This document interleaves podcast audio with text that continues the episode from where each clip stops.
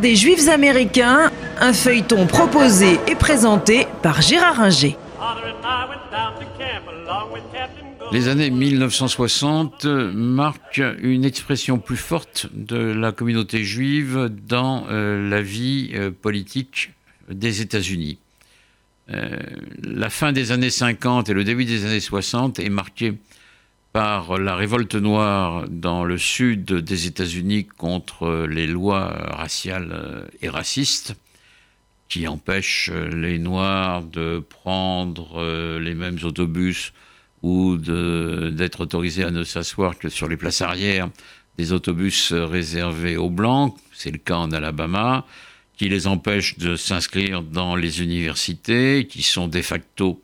réservées aux Blancs pour la plupart d'entre elles. C'était également le cas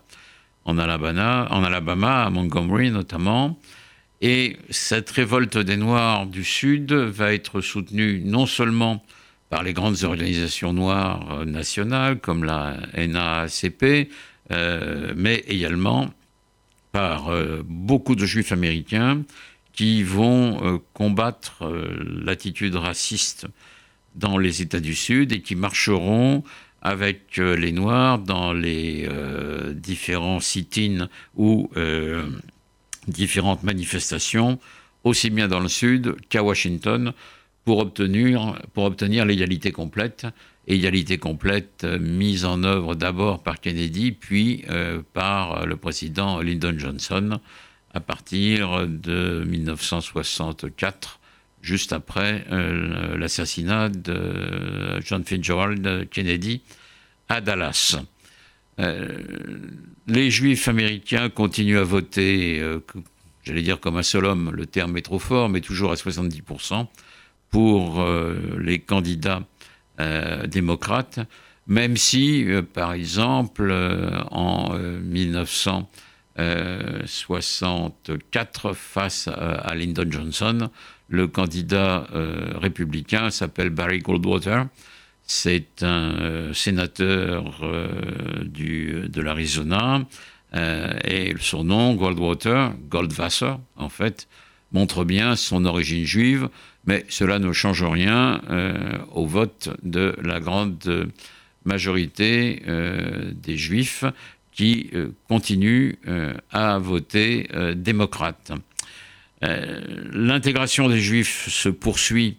dans la société américaine à cette époque-là, et les jeunes juifs ont une attitude très progressive et progressiste euh, aussi bien en ce qui concerne les Noirs, on l'a vu, qu'en ce qui concerne la guerre du Vietnam, qui à partir de 1964-1965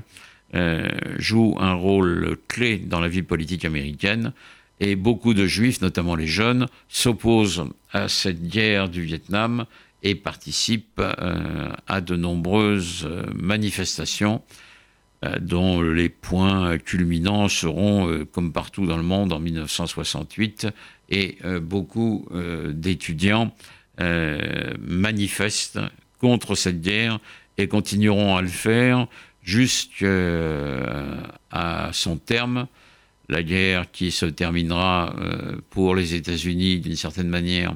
en 1973 avec les accords de Paris entre euh, Kissinger, euh, le secrétaire d'État américain de Nixon, et euh, les Ducto, le négociateur vietnamien, et qui se termineront en 1975 par la victoire complète du Vietnam du Nord et du Viet Cong contre l'administration du Sud, soutenue par les Américains. J'ai cité le nom de Kissinger. Kissinger est un juif euh, allemand, euh, né euh, à Munich, émigré tôt aux États-Unis, et que Nixon choisit comme conseiller puis secrétaire d'État.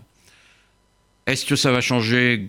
l'attitude des juifs à l'égard des républicains Pas le moins du monde, ils continueront à voter démocrate sans difficulté et toujours à plus de 70%.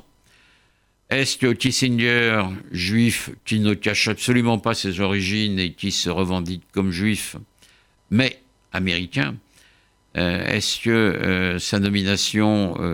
aux affaires étrangères va conduire à une modification vis-à-vis d'Israël Oui et non.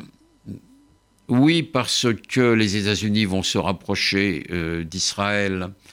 très nettement à partir de 1967 non pas tant par désir de soutenir Israël, mais parce qu'il y a une place à prendre, vu que la France, qui était le principal allié d'Israël, a mis un embargo euh, sur les armes à destination de l'État hébreu, après, euh, dès avant la guerre des six jours, et surtout euh, après, au moment de l'attaque des Israéliens sur l'aéroport de Beyrouth en 1969, l'embargo français est total qui n'empêchera pas les Israéliens de s'emparer des vedettes de Cherbourg. Mais à partir de là, les euh, Israéliens ont besoin et vont donc se tourner vers les États-Unis,